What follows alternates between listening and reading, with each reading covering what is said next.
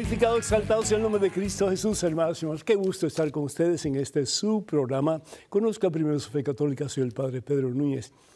Hoy, como de costumbre, tenemos un programa lleno de bendiciones y yo sé que hay una palabra de bendición para ti, para cada uno de ustedes, para cada uno de nosotros. Y ahí nos incluimos nosotros también, ¿verdad? Porque Dios habla y cuando Dios habla y nosotros permitimos que su palabra cale lo profundo de nuestro ser, hay cambio de vida hay una vida mejor, porque en Cristo hay victoria, hay vida nueva, hay esperanza y definitivamente hay amor. El Señor nos invita en este momento pues a hacer una oración, a comunicarnos con Él. Eso es lo que significa orar, hablar con Dios. Pero no solamente queremos orar, queremos que el Señor también nos hable a nosotros porque la oración siempre es un diálogo, ¿verdad que sí? Así que a medida que yo oro, no solamente escuches las palabras que yo voy a decir, que espero bien vengan de Dios, pero también que tú dejes que Dios te hable. ¿Y qué es lo que Dios te está diciendo a ti a través de esta oración? En nombre del Padre, del Hijo, del Espíritu Santo. Amén. Padre amantísimo. Padre bueno, Padre misericordioso. Gracias, oh Dios Gracias por el don de la vida.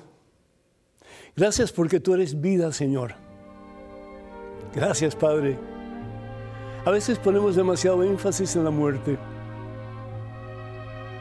Pensamos que la vida es una derrota. Que la vida a veces no tiene sentido, no tiene propósito. Nacemos en dolor, vivimos en el dolor y morimos en el dolor. Y tal parece como que es una eterna rutina y acabamos en el sepulcro.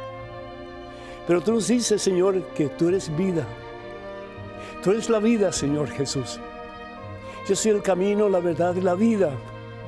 El que viene a mí no morirá, sino que vivirá para siempre. Enséñanos, oh Dios, Padre Santo, a buscar a tu Hijo por encima de todo en nuestra vida, sabiendo que la vida tiene sentido, que la vida es hermosa, que la vida es preciosa, porque es un don maravilloso que viene de tus santas y providentes manos. Yo te doy gracias, oh Dios, por este hijo tuyo, por esta hija tuya. Bendícelos en abundancia, Señor, que crezcan en estatura, en tu presencia, Señor, poniéndote a ti, el Rey y Señor de la vida, como centro de sus existencias. Que estemos conscientes, Señor, que la vida es bella, es preciosa, es hermosa. Es un don tuyo, Señor aunque a veces tengamos problemas y dificultades, aunque a veces tal parezca que nuestra barquita, nuestra vida se está hundiendo en el mar de nuestros problemas y dificultades, que estemos conscientes, Señor, que tú eres el capitán de nuestra barca, que tú eres el que sostienes nuestra barquita y que de tu mano, Señor, caminaremos de victoria en victoria hasta llegar a ti y poder, Señor, vivir en tu presencia, en tu gozo, en tu paz, en tu amor para toda la eternidad. Bendice, Señor, a ese hijo tuyo que tiene problemas serios. Sánalo, Señor. Libéralo, levántalo, Señor, en el día de hoy. En este día que tú le das vida. Bendice a esta hija tuya que tanto tú amas, Señor. Que en su dolor, en su dificultad, en su problema, ella encuentre gozo, Señor, de vivir. Y que ese gozo ella lo pueda repartir a manos llenas a aquellas personas que se acerquen a ella, particularmente en este día que por amor le das vida, Señor. Bendice, mi Dios, a cada uno de tus hijos, con poder, con fuerza, con autoridad. Y danos, oh Dios, la certeza de que estamos en tus manos santas y poderosas, que tú nos has creado, Señor, para que seamos verdaderamente felices, sabiendo que la felicidad se encuentra solamente cuando te encontramos a ti y te seguimos a ti, Señor. Hasta el último suspiro de nuestra vida, para después estar en tu presencia, para siempre, para siempre para toda la eternidad. A Cristo que vive gloria, honra y honor por los siglos de los siglos. Amén. Bendito sea Dios. Hermanas y hermanos, damos gracias a Dios por tanto ustedes que nos escriben, que nos llaman pidiendo no solamente que respondamos a sus preguntas, que es importante para nosotros, pero también pidiendo oración por sus necesidades. Y qué, qué, qué bueno que Qué alegre el poder acompañarlos a ustedes en sus necesidades, sabiendo que el Señor hará maravillas en ustedes, en nosotros, a medida que ponemos nuestras vidas en sus santas y poderosas manos. Pedimos al Señor por Rocío, Rosario, perdón, de Miami, Florida, que pide oración por sus hijos. Rosario, Dios te bendiga, bendiga a tus muchachos también. Eh, Pascual de Orlando, Florida, pide oración por la unidad familiar. Muchas bendiciones para ustedes en este día y para siempre. Natalia de Miami, eh, Florida, pide oración por el alma de su suegra, Rosa Edilia. Muchas bendiciones y que el Señor le dé la corona de los santos muy pronto. Pedimos también por Héctor de Honduras, que pide oración por el descanso eterno de su mamá. Muchas bendiciones para ti, Héctor, y para tu mami. Muchas bendiciones y cuenta con estas oraciones. Paula de San Bernardino, California, pide oración por su familia. Muchas bendiciones para ustedes y particularmente para aquellos que en el día de hoy en tu familia tal vez más necesiten de Dios. Damos gracias a Dios por Rodolfo de Dallas, Texas, que pide por sanación interior. Y Rodolfo, acuérdate, Dios está contigo. Simplemente cree y vas a ver la gloria de Dios. Minerva de Omaha, Nebraska, pide oración por su salud. Dios te bendiga, Minerva, y a tu familia también. Pedimos también por todos aquellos que solicitan oración a través de nuestras redes sociales, eh, particularmente por aquellos que nos escriben eh, en Facebook. Pedimos también por los que pues, se comunican con nosotros a través de Twitter, de Instagram, de YouTube. Recuerden que los únicos medios en las redes sociales de este servidor son los siguientes. Primero que todo, Facebook. Pueden ir por favor y eh, suscríbanse si no lo han hecho todavía, yendo a facebook.com diagonal P. Pedro Núñez. Facebook.com diagonal P. Pedro Núñez. Estamos también en Twitter, en Instagram y en YouTube. Y la forma de comunicarse con nosotros es yendo a Padre Pedro Núñez. Padre Pedro Núñez. Eh, también queremos ah, recordarles que nuestro correo electrónico es padrepedro.com, padrepedro.com. Y por favor, tener cuidado con perfiles falsos que piden apoyo económico en nuestro nombre. Eso nunca lo haríamos a través de estos medios que acabo de mencionar. No hace mucho tiempo atrás estaba hablando con una persona no católica que me dice, padre, yo no sé por qué ustedes rezan a los muertos. Y dije, ¿cómo es eso? Dice, sí, ah, por ejemplo, a María, la Virgen María, la, Madre de Jesús, ella está muerta, ella no está viva, ella está muerta. Los santos no están vivos, están muertos. Están esperando la segunda venida de Jesús para resucitar. Ah, sí. Y cuéntame entonces, a, eh, tú que estás muy vinculado con tu iglesia y tú que has, pues, mm, estado en muchos funerales y que has hablado de la misericordia de Dios y que has hablado también de que pues la persona que ha muerto eh, está en el cielo. Ah, ya está en el cielo, ¿verdad? Porque fue una persona buena, fue una persona de Dios, una persona que eh, dio el diezmo, etcétera, etcétera, etcétera. Esa persona está en el cielo. Para ti, esa persona ya está en el cielo. Sí, sí, Padre, sí, está en el cielo. Pero sin embargo, María, la Madre de Jesús, María, la Madre de Dios, está muerta. Eso no tiene sentido. Es decir, es una teología muy pobre. Dios no es el Dios de los muertos, hermanos. Dice la palabra de Dios en el Evangelio según San Marcos, capítulo 12. Le preguntaron a Jesús si había resurrección de los muertos. Y le pusieron como una especie de zancadilla. Y le hablaron de esa mujer que quedó viuda de uno de siete hermanos que él tenía el esposo de ella. Y dice, pues, la historia, que se casó con el segundo y el segundo se murió también, el tercero y el cuarto y el quinto, el sexto, el séptimo, todos se murieron. Y le preguntan, le dicen, Jesús, bueno, los siete están supuestamente en el cielo y la mujer se muere y se va al cielo también. ¿Con cuál de ellos se va a casar o con cuál de ellos está casada? ¿Y qué es lo que le dice Jesús? Jesús le dice, que en el cielo seremos como ángeles. Es decir, no estaremos casados con ninguna persona, porque el énfasis del cielo es mirar hacia ese que nos ha dado la vida, hacia ese que nos ha creado, hacia ese que nos ama por encima de todo con amor infinito, y ese es Dios.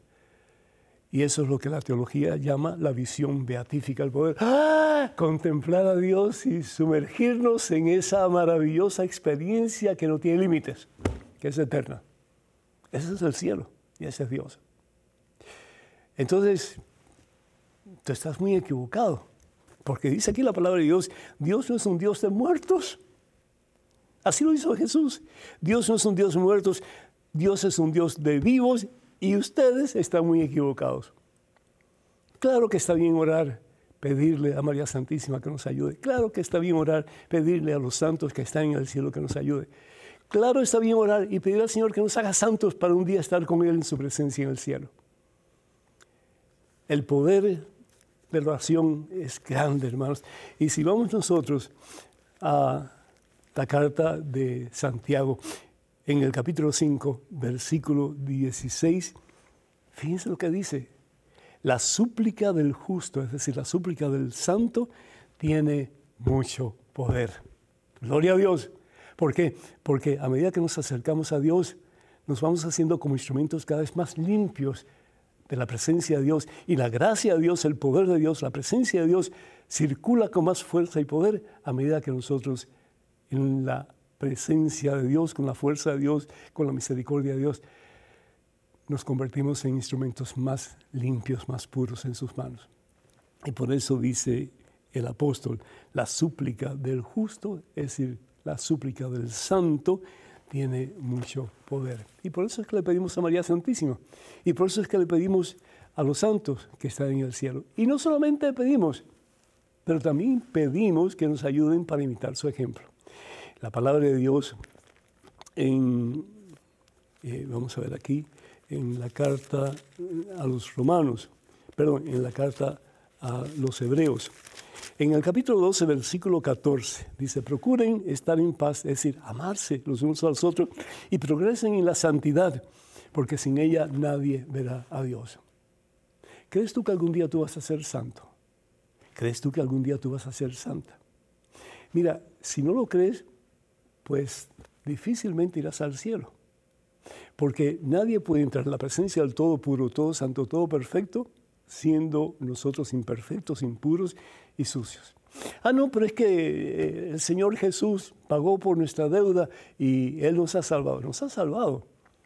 Pero el Dios que nos creó sin, sin, nuestro consentimiento no nos puede salvar sin nuestro consentimiento. Quiere decir que tenemos que cooperar con Él para alcanzar la santidad. ¿Y cómo vamos a cooperar con Él para alcanzar la santidad? Pues nutriéndonos de su presencia, sobre todo en la Eucaristía, recibiendo a Jesús el pan vivo bajado del cielo. La oración es importante también, las obras de caridad importantísimas también. Es decir, que todo sea para bien nuestro, pero también para bien de los demás. Que a través de nuestras vidas el mundo sea un poquito mejor por nuestra presencia en este lugar y también por el amor que vamos a proyectar a otros. Entonces, el ser santo es una vocación para todos. Un día le preguntan a Madre Teresa de Calcuta, ¿qué piensa usted cuando dice la gente usted va a ser santa? Dice, yo pensaba que esa era la vocación de todo cristiano. Hay veces que pensamos que nos podemos quedar mediocremente cristianos y vamos a estar bien, vamos a estar bien. No, imposible. Tenemos que alcanzar la santidad y por eso el purgatorio, porque si no alcanzamos aquí, la tenemos que alcanzar en ese lugar donde seremos purificados en el amor para un día poder entrar en la presencia del todo puro, todo santo, todo perfecto, que es Dios. Entonces, estemos conscientes de que Dios es un Dios de vivos. Hoy día hay una mentalidad horrible en referencia a la muerte. Y, más y más vemos carabelas por todas partes, más y más vemos huesos por todas partes. Y la gente piensa que eso es una gracia. ¿Sí? No es una gracia. ¿Por qué? Porque nos quedamos estancados en el fatalismo, nos quedamos estancados en lo que no es de Dios. Dios no es un Dios de muertos, Dios es un Dios de vivos. ¿Por qué no festejamos la vida de Dios? ¿Por qué no festejamos la vida de Dios en las personas que nos rodean, que están en camino a la santidad? ¿Por qué no nos enfocamos en aquellos que ya han alcanzado la victoria, que son los santos que están en el cielo? Recuerda, hermano, recuerda, hermana, dejemos de enfatizar la muerte, porque la muerte es la antítesis de Dios. El salario del pecado es la muerte. Y nosotros queremos caminar no en el camino de la muerte, no en el camino de la derrota, sino que en el camino de la santidad. ¿Por qué? Porque ese que vive, ese que es el Dios de la vida, nos llama a vivir con Él en santidad para toda la eternidad. Y ese es el cielo. Número telefónico para que se comuniquen con nosotros 205-271-2924. 205-271-2924. Vamos a una pequeñísima pausa, pero regresamos en cuestión de momentos. Así que hermanos, hermanos, por favor no se vayan, quédense con nosotros.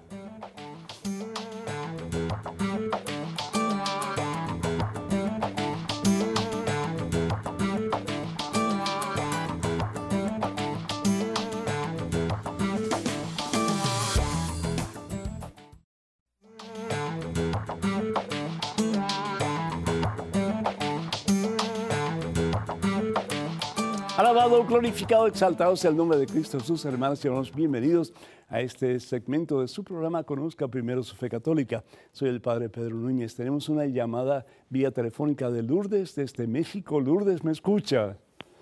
Sí, Padre, ¿cómo le va? Buenas tardes. Muy buenas tardes, el Señor le bendice, Lourdes. Bienvenida, adelante por favor con su pregunta.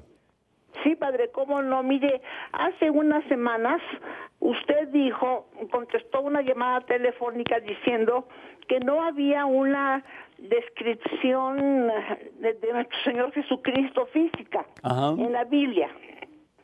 Mas, sin embargo, en, la, en todas las iglesias, los cristos hay en las, en las iglesias, el Sagrado Corazón, etcétera, etcétera, tiene las acciones del rostro de la sábana santa. Oh, para mí la sábana santa es la mortaja de Cristo. ¿Qué me dice usted de eso, padre? Pues fíjese, muchísimas gracias Lourdes por esa información. Realmente, pues ah, hay muchas, muchas posibilidades de que la sábana santa, la sábana, el manto de Turín, sea en realidad pues el manto que cubrió el cuerpo de nuestro Señor Jesucristo cuando, cuando fue puesto en la tumba y por eso pues ocupa un lugar muy especial en esa iglesia en Turín. Eh, pero si bien es cierto que algunas o varias o muchas de las imágenes del Señor eh, reflejan en alguna forma la imagen del manto de Turín, pues yo creo también que cada artista tiene su propia concepción de lo que puede ser Jesús. Por ejemplo, han habido artistas que pintan el pelo de Jesús rubio, eh, unos pintan eh, con el pelo más corto, otros con el pelo más largo. Es decir, tenemos que tener un poquito de cuidado con eso porque no necesariamente todas las concepciones de los artistas, de los pintores, eh, son iguales o son las mismas y cada cual, pues según lo que su corazón le dicta y lo que pues sus pensamientos y sus ah, formas de expresión le dictan, pues va a eh, plasmar en lienzo lo que él o ella piensa eh, que Jesús tiene que haber lucido en ese tiempo. Pero usted tiene toda razón en el sentido de que el manto de Turín muy probablemente es la verdadera imagen en negativo de nuestro Señor Jesucristo. Y si es así, pues aquellas representaciones de pintores que en alguna forma pues han plasmado la cara de nuestro Señor Jesucristo, pues están muy acertados. Así que muchísimas gracias por su llamada, que Dios me la bendiga y que pues siga en sintonía con nosotros con este programa Conozca Primero su Fe Católica. Tenemos en estos momentos un correo electrónico, una pregunta, adelante por favor. Padre Pedro, tengo una duda. ¿En qué afecta el bautismo si no hubiera Eucaristía? Saludos y gracias de antemano. Felipe Martínez de Querétaro, México. Ah, también de México, bendito sea Dios. Pues ah, Felipe, el bautismo, como bien sabemos, es el primero de los sacramentos de iniciación cristiana, es decir, el primero de los sacramentos. No se puede recibir ninguno, ninguno de los otros sacramentos si no se recibe primero el sacramento del bautismo. El bautismo nos incorpora a Cristo Jesús, como hemos dicho en otras ocasiones, especialmente lo que dice la palabra de Dios, eh, San Pablo en su carta a los Romanos capítulo 6, versículo 5, que somos injertados en Cristo Jesús, nos convertimos en parte de su cuerpo místico, que es la iglesia. Eh, primera Corintios capítulo 6, versículo 19 y 20, en que eh, San Pablo también nos habla de que al recibir el bautismo nos convertimos en residencia de Dios, nuestro, nuestro cuerpo se convierte en templo del Espíritu Santo, que qué, privilegio tan grande, ¿no es cierto? Pero también, es decir, eh, si bien es cierto que el bautismo es el primero de los sacramentos de iniciación cristiana, el segundo, confirmación, y el tercero, Eucaristía. Y la Eucaristía es el sacramento central de nuestra vida como cristianos. ¿Por qué? Porque no solamente somos incorporados en Cristo Jesús, pero nos hacemos uno con Cristo a través de la vida que recibimos del mismo Jesús en nuestro ser. Se dice que uno es lo que uno come, ¿no es cierto? Entonces, al recibir la Santa Eucaristía, eh, nuestro cuerpo y el cuerpo de Jesús se unen y por nuestro sistema circulatorio comienza a circular la misma sangre de Dios. Imagínate, qué cosa tan maravillosa. Entonces, como que un sacramento ayuda para que el otro sacramento nos llene más y más de Dios, al punto de que llenándonos más de Dios en cada Santa Eucaristía y siendo uno con Dios, con Jesucristo, a través del sacramento del bautismo, nosotros tengamos la fuerza, podamos tener eh, el don maravilloso, la gracia, para ser cada día más fieles a Jesús, sabiendo, como dice Jesús en Mateo capítulo 24, versículo 13, que el que camina con Él y el que persevera con Él hasta el final, ese se salvará.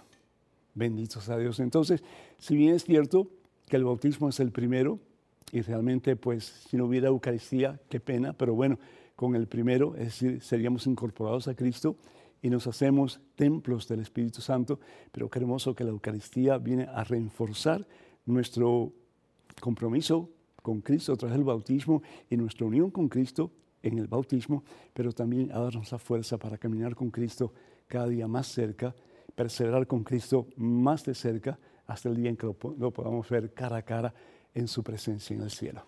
Tenemos en estos momentos otro correo electrónico. Adelante con la pregunta, por favor. Padre Pedro, me gusta leer la Biblia con los adventistas del séptimo día, esperando al Dios del Antiguo y Nuevo Testamento.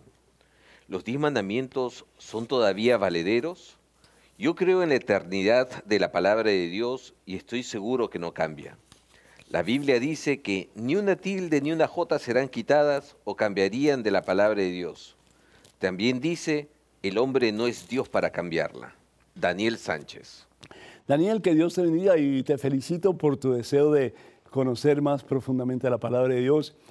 Yo te, exhorto como católico para que estudies la palabra de Dios con, con la asistencia, con la guía, de una persona que conozca no solamente la Santa Biblia, pero también las enseñanzas de la Iglesia Católica, para que puedas entender lo que el Señor nos quiere decir a través de su iglesia.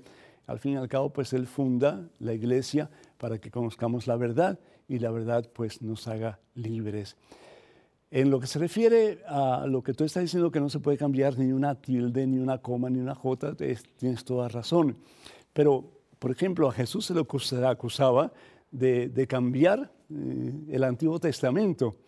Eh, estoy pensando en estos momentos, por ejemplo, en relación al sábado.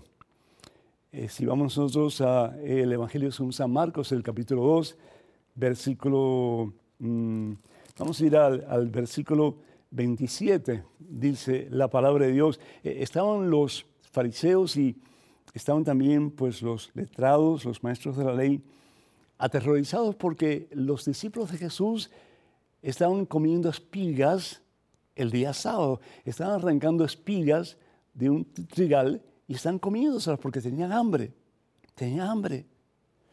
Y comienzan a criticar a Jesús porque el día sábado no se podía hacer eso. Los judíos, de acuerdo a la ley de Moisés, no podían comer, no podían trabajar y arrancar espigas porque se consideraba trabajo. Eh, en el Talmud había unos 613 reglamentos o leyes diferentes, basadas todas en el decálogo o los diez mandamientos. ¿Y qué es lo que dice Jesús?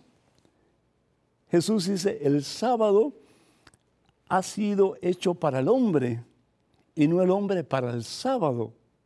Es decir, el sábado es el día en que nos reunimos para alabar y bendecir el santo nombre de Dios. Pero el sábado no está por encima del hombre. Porque el hombre ha sido creado imagen y semejanza de Dios y el sábado está ahí para ayudarnos a acercarnos más a Dios, que es al fin y al cabo la meta y el propósito de nuestra vida. Sepan pues que el Hijo del Hombre también es dueño del sábado. Entonces, ¿qué es lo que hace Jesús? Interpretar la ley. No la cambia, simplemente le da su sentido total. De un día a la semana tenemos que separar para Dios para santificar la fiesta, es decir, para consagrárselo a Dios. Pero ellos llegaron a un punto en que preferían que la persona se muriera de hambre y que no trabajar el día sábado, ni siquiera moviendo los dedos para agarrar una espiga y llevarse el trigo a la boca. ¿Hasta qué punto podemos ser nosotros legalistas y podemos dejar el amor a un lado y que todo se base en leyes que al fin y al cabo están basadas en criterios humanos que nada tienen que ver con el amor de Dios. Entonces, ten mucho cuidado, Daniel, ten mucho cuidado, porque sí tenemos que respetar el Antiguo Testamento, sí tenemos que incluir el Antiguo Testamento, porque el cristianismo está basado en el Antiguo Testamento, pero esa total eh, definición de lo que es el Antiguo Testamento eh, la ha dado Jesús. Y la ha dado Jesús en el Nuevo Testamento. Y al fin y al cabo, a quien nosotros seguimos es a Jesucristo, que interpreta para nosotros y manifiesta total y completamente lo que Dios nos quiere decir a través del Antiguo Testamento, en su propia persona, en sus actitudes, en sus actos y en sus palabras. Tenemos en estos momentos de El Salvador a María vía telefónica. María, ¿me escuchas? Sí, Padrecito, buenas noches. Muy buenas noches, el Señor te bendice. ¿Cómo estás, María? Muy bien, Padre, y tengo una pregunta que quisiera que me la... Eh, que, que, me la... Eh, contestara, perdón. Con todo gusto, con todo gusto, María, adelante. ¿Cómo sobrellevar un matrimonio cuando uno de ellos es católico y el otro es testigo de Jehová? ¿Y, y eh, ese eres tú? No, es una amiga, padre. Ok, y, la pregunta es, ¿por qué, ¿por qué se casó con esta persona sabiendo que era de una religión diferente, sobre todo de una religión tan agresiva y tan anticatólica como son los testigos de Jehová? El problema, ¿sabes cuál es, María? Que mientras más mm, diferencias haya entre el hombre y la mujer cuando se van a casar, más problemas van a haber en el futuro. Por eso eh, los israelitas no permitían que los miembros de, su grupo étnico se casaran con personas fuera de su fe. Porque, y, con cierta razón, definitivamente con mucha sabiduría, porque bien sabían que al casarse con personas de otras eh, pues, ideas o diferentes fe o religión, que iban a acabar mal, porque alguno tenía que ceder y el otro tenía que aceptar. Y así pasa, desafortunadamente. Yo lo que haría, primero que todo, si yo fuera eh, esta persona amiga tuya, yo respetaría, yo respetaría el punto de vista de, la pareja. Y yo, pues, ah, em, invitaría a, la pareja a que se siga acercando al Señor, que al fin y al cabo es el propósito la meta de nuestra vida. Yo no accedería a ir con él o con ella al templo donde él o ella participa en la fe, pero sí oraría por él para, o por ella para que su fe sea cada día más fuerte. Y al acercarnos a Dios, al fin y al cabo, nos acercamos al amor, porque Dios es amor. Primera de Juan capítulo 4, versículo 16. Y al acercarnos al amor comenzamos a derribar esas barreras de división, de resentimientos, de desprecios, etc. Y, comenzamos a, a, ser un poquito más hermanos entre nosotros, que al fin y al cabo es lo que Dios quiere. Lo otro que yo haría es si esa persona le habla a su pareja y le dice, ¿quieres conocer un poquito más la Iglesia Católica? Sin ningún tipo de, de obligación. Entonces que le lleve donde un sacerdote que le pueda explicar o responder cualquier pregunta que pueda tener y simplemente con el deseo de que conozca, ¿verdad?, cómo uno se siente como católico y lo que uno cree como discípulo de Jesús en la iglesia que sentimos y creemos que Jesús establece, que es la iglesia católica. Cuenta con nuestras oraciones. Tenemos en estos momentos un correo electrónico. Adelante, por favor. Padre Pedro, le pido su consejo. ¿Cómo puedo sobrellevar mi matrimonio teniendo un esposo infiel? Amo a mi esposo, pero sus infidelidades me han decepcionado. En mi esposo amo al hombre noble, cariñoso, considerado, trabajador, pero respecto a la infidelidad es algo que he descubierto y comprobado. Realmente no quisiera perder mi hogar de casi 18 años. Estamos casados por la iglesia. Gracias por su consejo y, orientación. Anónima. Anónima, eh, lo siento, caramba, porque yo estoy seguro que tú te, te casaste, tú fuiste al altar de Dios, pues con muchos sueños y con muchas ilusiones y con muchas esperanzas. Y te has dado cuenta que, pues, lo que tú esperabas de tu esposo realmente se ha venido abajo. Y no es lo que tú esperabas que hubiera sido. Pero también yo quiero que tú como que abras tus ojos y te des cuenta de que ese tipo de vida tú no lo puedes tolerar. Es decir, Dios no quiere eso. Y de acuerdo al Evangelio según San Mateo, capítulo 19, una de las causas para anular un matrimonio es la infidelidad. Porque hay diferentes razones por que una persona puede ser infiel, ¿verdad? Puede ser en alguna forma, mm, pues, a consecuencia de mm, el, no sentir que en su casa puede recibir lo que él necesita. Yo no sé si eso es el caso de ustedes o no. Yo no sé cuán cerca estaba el uno del otro, eh, cuántos problemas ha habido entre ustedes, qué ha sucedido para que el matrimonio entre ustedes llegue al punto de que exista esa división tan terrible entre ustedes dos. Pero sí yo te digo una cosa, eh, no es bueno ni es saludable este tipo de relación. Ni es saludable ni es bueno para ustedes dos como pareja, ni es bueno ni es saludable tampoco para sus hijos. ¿Qué hacer en una situación así? Yo siendo tú, iría a ver un sacerdote de confianza. Le explicaría la situación. Y yo le pediría al sacerdote que ayude a, al esposo y a tu persona a hablar y a ver qué es lo que está pasando. Y realmente pues tiene que haber un cambio mm, honesto, de verdad, en él, si es que él quiere continuar en esa relación contigo. Si él no quiere continuar esa relación contigo, pues entonces déjalo ir, déjalo ir. No te digo mm, ni que te divorcies ni que busques a otra persona, pero déjalo ir, que ya no sea parte de ni de ti ni de tu hogar tampoco. Y si el caso llega al divorcio, pues entonces sí comenzar a buscar un proceso de nulidad de tu matrimonio para si en un futuro tú quieres rehacer tu vida y de verdad encontrar la persona que te va a hacer feliz, de acuerdo a la voluntad de Dios, que lo puedas hacer. Pero sí te pido que tengas cuidado porque estas infidelidades no solamente van a lastimar y aplastar tu dignidad, pero también van a lastimar y aplastar la dignidad de tus hijos.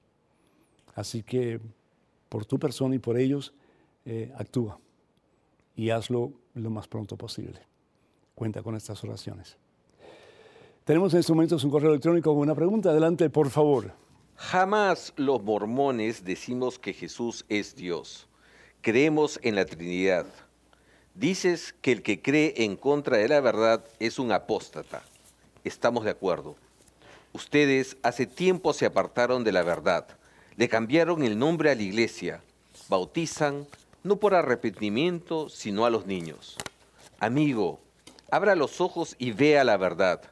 Quizás en una de esas el Señor lo bendice y se casa con una linda mujer como Dios mandó en el principio del mundo. Un abrazo. Juan Pablo Sánchez Cabrera. Juan Pablo, Dios te bendiga. Y bueno, pues Jamás dicen los mormones que Jesús es Dios. Qué pena. Yo digo, yo proclamo, yo grito que Jesús sí es Dios. ¿Tú no quieres aceptarlo como Dios? ¿Tú no quieres aceptarlo como tu Señor? cosa tuya. Pero yo sí lo acepto. Yo sí creo en Él. Yo sí creo que el verbo se hizo carne, que la palabra de Dios se hizo carne y habitó entre nosotros.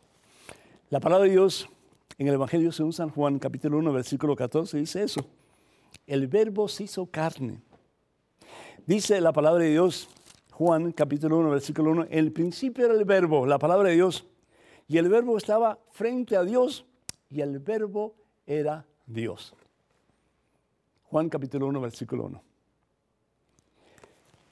El verbo era Dios. ¿Y quién es el verbo? Jesús. Y continúa el Evangelio según San Juan, capítulo 1, versículo 15, dice, Juan dio testimonio de él y dijo muy fuerte, de él yo hablaba al decir, el que viene o el que ha venido detrás de mí ya está delante de mí, porque era antes que yo. ¿Cómo es eso posible? Si Jesús nace seis meses después de Juan Bautista, Isabel queda embarazada seis meses, está en su embarazo, sexto mes de embarazo, cuando el ángel se le presenta a María Santísima para decirle si ella acepta ser la madre del Salvador. Entonces Juan dice, Él existía antes que yo. ¿Y por qué dice Juan, Él existía antes que yo? Porque Él es Dios.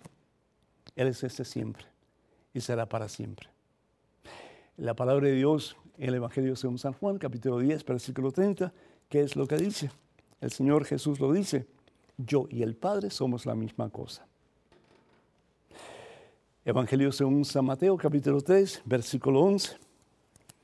La palabra de Dios nos dice, fíjense qué interesante, Evangelio según San Mateo, capítulo 3, versículo 11. Dice la palabra de Dios en relación a el bautismo. ¿sí? Capítulo 3, versículo 11. Yo los bautizo, dice Juan, en el agua. Y es el camino de la conversión. Pero después de mí viene uno con mucho más poder. ¿Quién es? Jesucristo. Mucho más poder que yo. Yo ni siquiera merezco llevarle las sandalias. Él los bautizará con Espíritu Santo y fuego. Con Espíritu Santo y fuego. El bautismo de Juan es el bautismo de los judíos, es el bautismo del Antiguo Testamento. Es el bautismo de agua. Que está bien, no hay problema. Porque qué hermoso el proceso de conversión, es decir, yo quiero comenzar una vida nueva. Yo quiero de verdad adherirme a Dios. Yo quiero ser fiel a Dios. Pero más que el bautismo de Juan, es el bautismo de Jesucristo. Que no solamente es el bautismo de conversión, pero es el bautismo en que nos dejamos. Nos dejamos en la misericordia y en la gracia de Dios para que Dios obre en nosotros y nosotros nos llenemos del Espíritu Santo de Dios y nos convirtamos en templos del mismo Dios. Y en relación a qué pasa si Dios me manda una linda mujer para que me case con ella, pues decirle, mi hijita, ya soy casado, mi esposa es la iglesia y ya estoy comprometido hasta el final de mis días. Y qué hermoso poder decir eso, y no solamente los sacerdotes, pero también los laicos. Con este con esta me quedo y en las buenas y en las malas hasta el fin de mi existencia, para después estar con el amado para toda la eternidad, con el novio de la iglesia, que es Jesús el Señor. Hermanos y hermanos, el número telefónico para que nos llamen es el 205-271-2924. 205-271-2924. Vamos a una pequeña pausa, regresamos en cuestión de momentos. Así que, por favor, no se vayan, quédense con nosotros.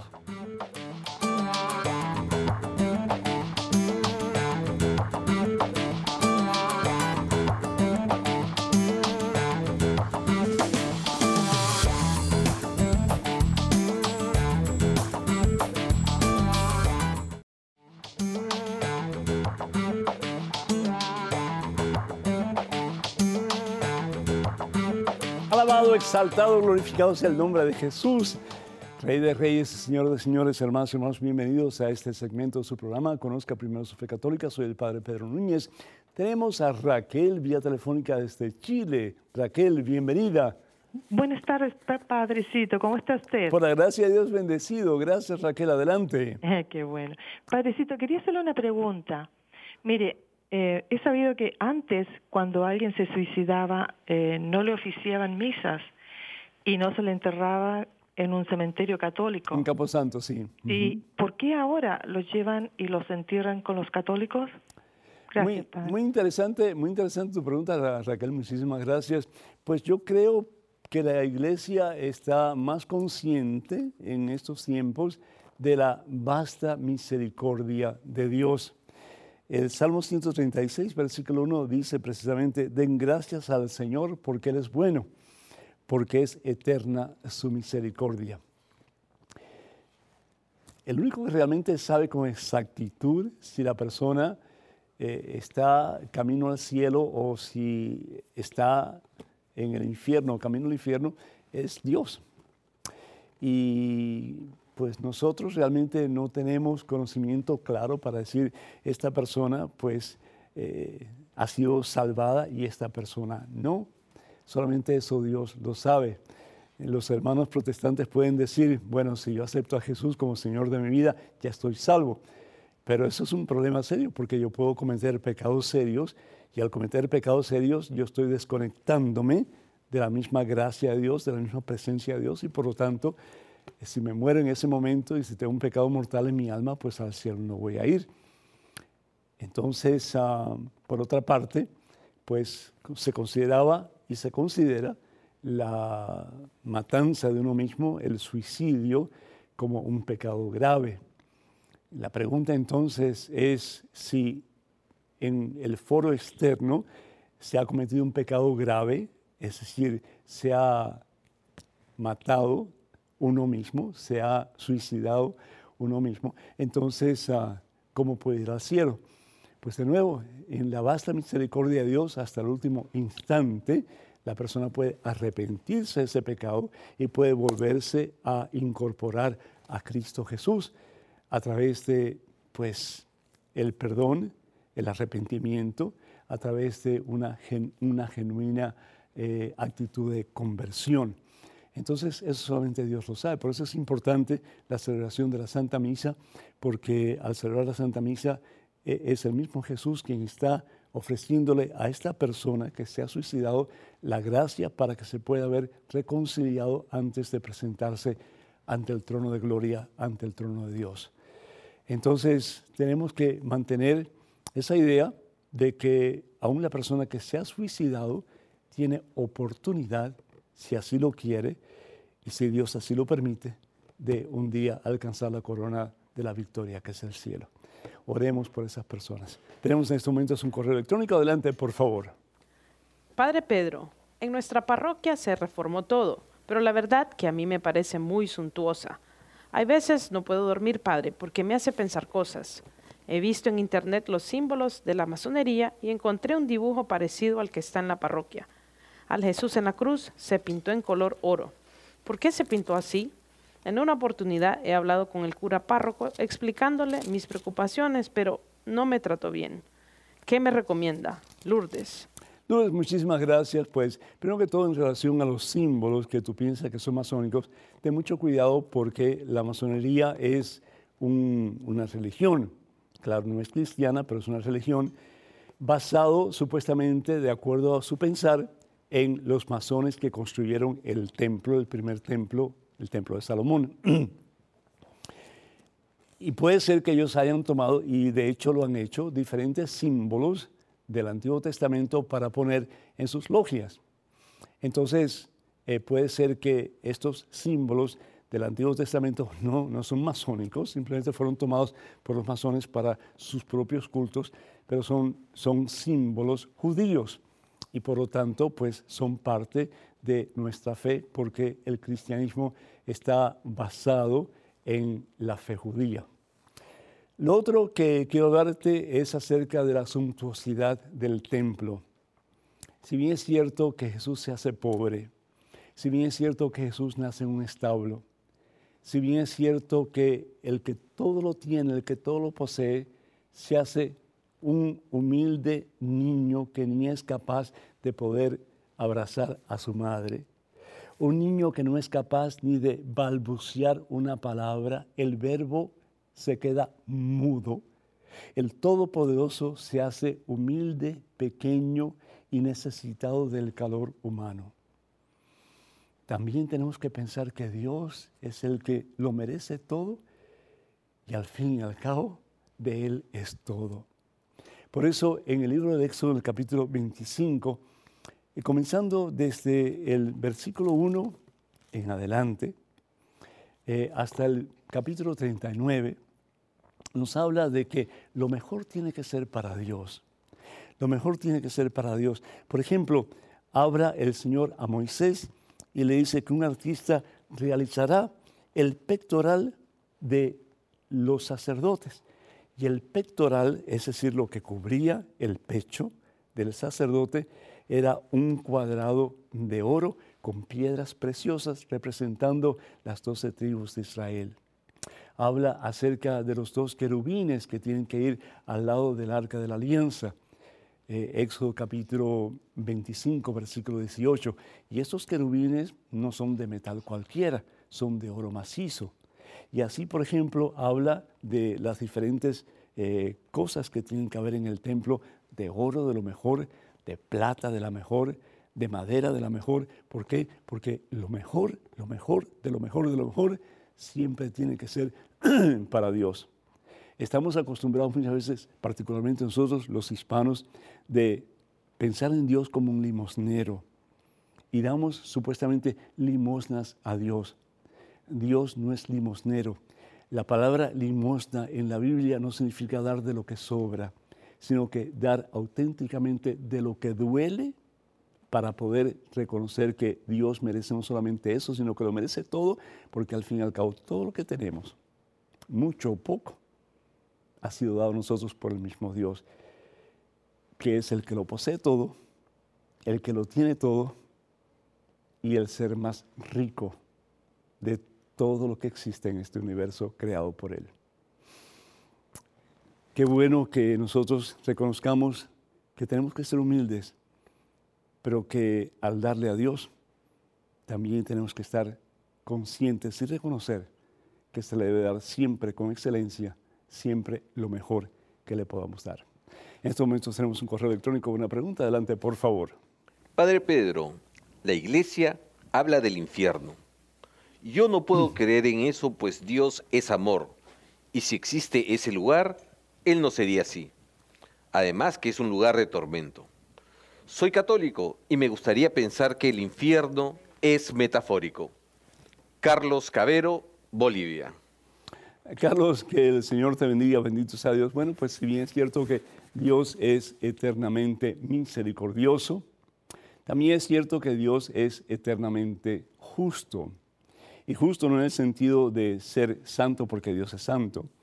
Y muchas veces la palabra de Dios habla de justicia como santidad, pero también justo en el sentido de justicia, de dar a cada cual lo que cada cual merece. Jesús, por ejemplo, habla en el Evangelio según San Mateo capítulo 25, versículo 41, y él dice que los desobedientes irán al fuego eterno, y ese es el infierno. También el Evangelio según San Marcos, en el capítulo 9, Evangelio según San Marcos, perdón, en el capítulo 9 vamos a ver aquí rapidito, a ver si lo podemos encontrar. Capítulo 9, versículos del 47 al 48. En la palabra de Dios dice así, fíjense. Vamos a ver aquí, rapidito, del 47 al 48 habla acerca de, un hombre que, eh, capítulo 9, perdón, estoy, estoy equivocado, del 47 al 48. Aquí estamos, dice la palabra de Dios, dice, pues es mejor para ti entrar con un solo ojo en el reino de Dios que ser arrojado con los dos ojos en el infierno, donde el gusano, perdón, no muere ni el fuego se apaga, pues el mismo fuego los conservará. Es decir, el infierno existe. Y el Señor Jesús en muchas ocasiones va a hablar del infierno. Eso no quiere decir que Dios sea menos misericordioso. Por el contrario, Dios es tan misericordioso que va a actuar hasta en el último instante de nuestra vida para que nosotros cambiemos de actitud y comencemos de verdad a relacionarnos con Él. Pero qué triste una persona que tiene que esperar hasta el último instante de su vida para reconciliarse con Dios. Mi productor, eh, Pablo Pilco, jugando, dice que él va a ser como Dimas, que va a esperar hasta el último momento. Yo sé que él me está escuchando, pero no, eh, lo que estoy diciendo es, cierto. Él, él, lo dice jugando, pero así es el pensar de muchas personas. Yo voy a esperar hasta el último momento, voy a esperar hasta mañana. Mañana voy a cambiar, mañana voy a ser diferente. No, y Pablo bien lo sabe, Pablo lo trata de practicar como este servidor, como todos nosotros. No, es hoy, es hoy. El día de cambio es hoy. El día de conversión es hoy. El día en que tenemos que permitirle a Jesús que nuestra barquita navegue en el camino de la vida, en el mar de la victoria, es hoy, porque mañana puede ser muy tarde. Pero si nosotros permitimos que Dios nos impulse con la fuerza y el poder de su Espíritu Santo hoy, entonces podemos estar seguros que alcanzaremos un día la victoria. Y a través del sacrificio alcanzaremos la verdadera meta que Dios tiene para ti y para mí, que es la Pascua en su totalidad, ese paso maravilloso en que vamos a experimentar en su totalidad el gozo eterno de estar unidos al Señor, que al fin y al cabo es el cielo. Pero bueno, hermanas y hermanos, muchísimas gracias por este tiempo que hemos compartido juntos. Nos vamos a encontrar, agradecemos su presencia, su audiencia y pedimos al Señor, yo pido al Señor y me uno a mis hermanos en, en estudio, que de verdad pongamos énfasis, más énfasis en el hecho de que un día vamos a alcanzar la victoria, la gloria final, que es el cielo. Luchemos por ser santos, luchemos por vivir nuestra vida de acuerdo a la voluntad de Dios, sabiendo que Dios no es un Dios de muertos.